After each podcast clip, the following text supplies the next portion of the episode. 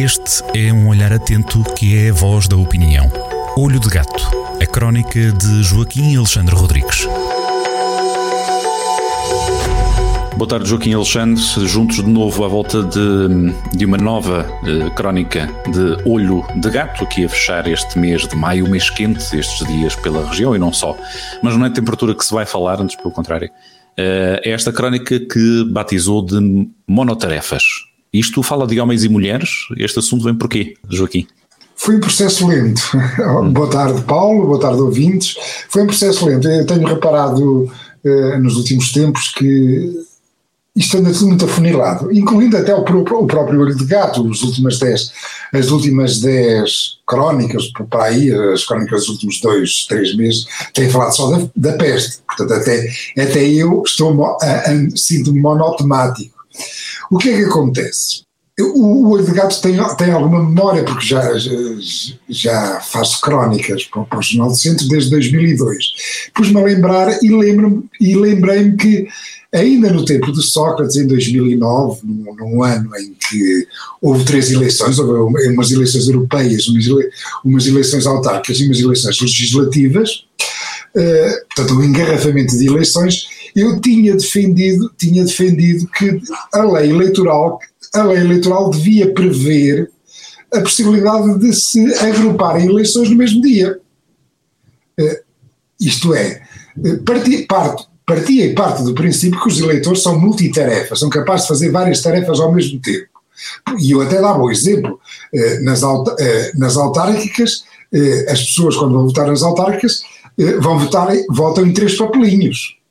E não se enganam, os três papelinhos. Há um papelinho para a Junta, um papelinho para a Assembleia Municipal e um papelinho para a Câmara. Nesse sentido, se, se houvesse umas legislativas e umas autárquicas no mesmo dia, em vez de três papelinhos eram quatro, e as pessoas também não se enganariam. De qualquer maneira, os políticos acham, acham que os, portugueses que não têm maturidade para isso e as eleições têm que ser todas separadas. Perante esta minha necessidade, eu na altura contei algumas histórias de multitarefas. Uh, eh, em 2009, eh, uma delas, de, na altura foi muito falada, de, um, de, uma criatura que ia pelo IP3, e o Paulo, que é um homem do, dos automóveis, provavelmente vai ficar admirado, mas foi de facto apanhado pela, pela GNR uma pessoa, um homem, a, a 160 a hora no, no, no IP3 e a fazer a barba. Portanto, um exemplo flagrante de multitarefas, porque o homem não se esbarrou. Eu já pude testemunhar, não é no IP3, mas já pude testemunhar do género feminino a fazer algo muito, muito, muito semelhante. Sim, mas nas mulheres não admira tanto, porque as mulheres são mais multitasks. Por isso é que lhe perguntei se vamos a falar dos. Exatamente, pois, exatamente. Pois, eu imagino que não vamos perder o fio à meada. Na mulher, perfeitamente pode pôr o batom e guiar tranquilamente, não se esbarra de certeza absoluta. Embora agora com as máscaras, pôr o batom já é mais difícil. Bom, regressando à história. Eh, conto mais histórias, até incluindo uma uh, nesta crónica de 2009, incluindo uma que não, uma de que não falo agora desta vez, que é a história do, dos inimigos, os inimigos do, do presidente norte-americano Gerald Ford, que diziam que ele que era de tal maneira diminuído e incapacitado que não conseguia mascar chiclete e caminhar ao mesmo tempo. Mas claro, era uma maldade do político. Todas as pessoas são capazes de fazer essas duas atividades elementares. Bom, isto foi, portanto, há uns anos atrás. Entretanto, começam-se a acumular dentro da minha cabeça eh, situações eh, eh, em que, em vez de, de, ser, de, de, conseguirmos repartir a atenção e as atividades por muitos assuntos, nós eh, fui-me sentindo que estamos a ficar cada vez mais afunilados. Devo dizer que a primeira vez que, que, que me veio, eh, eh, o que serviu de, de usando mais uma metáfora eh, eh, automobilística em homenagem ao Paulo, que é um homem dos automóveis.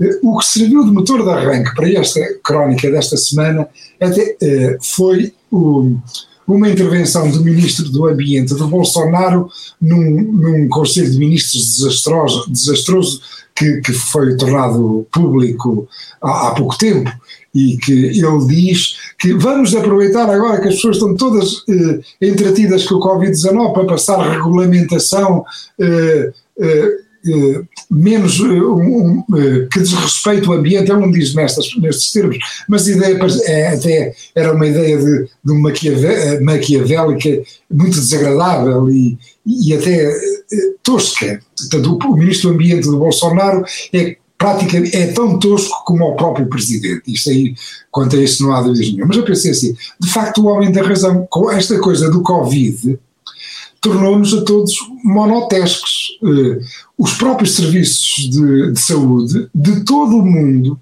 também poucos dias depois ouvi uh, a Organização Mundial de Saúde a fazer um apelo, um apelo urgente e, emocional para que todo o serviço de saúde se deixe. Eh, eh, tratassem de vacinar as crianças, porque com o problema da Covid, eh, tudo que era doenças crónicas, acompanhamento de doenças que, mais melindrosas, até a própria vacinação das crianças foi deixada para trás. E, portanto, a, a Covid-19 de facto centrou-nos, centrou-nos e monopolizou-nos e tornou-nos monotarefas.